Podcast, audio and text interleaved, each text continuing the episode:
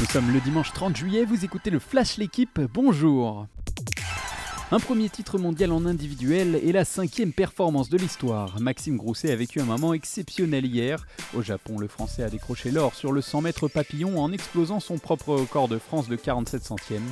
Pas forcément spécialiste de la distance, le natif de Nouméa en Nouvelle-Calédonie a réalisé son rêve.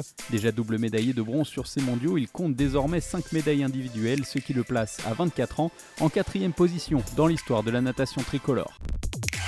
Une victoire qui fait beaucoup, beaucoup de bien. L'équipe de France féminine s'est imposée hier midi contre le Brésil. Une victoire 2-1 grâce à deux buts de la tête signés Eugénie Le Sommer et Wendy Renard. Cette dernière incertaine avant la rencontre a surgi au deuxième poteau sur corner à la 83e minute pour libérer toute une équipe. Les Bleus sont désormais en tête de leur poule avant le dernier match face au Panama mercredi. Une première place capitale pour éviter d'affronter l'Allemagne en huitième de finale de ce mondial. Au milieu du brouillard, Demi Vollering a frappé un grand coup. La néerlandaise s'est imposée en solitaire au sommet du col du Tourmalet hier.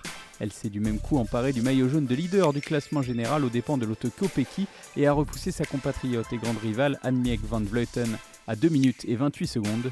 Une avance qui devrait suffire à l'aube de la dernière étape ce dimanche, un contre-la-montre dans les rues de Pau.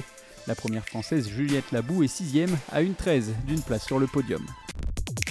C'est un rayon de soleil dans la grisaille pour Alpine. Pierre Gasly a pris hier la troisième place de la course sprint du Grand Prix de Belgique. Parti en sixième position, le Normand a profité des conditions de course et d'une piste détrempée pour s'offrir six précieux points. Les huit promis aux vainqueurs sont sans surprise allés dans la besace de Max Verstappen.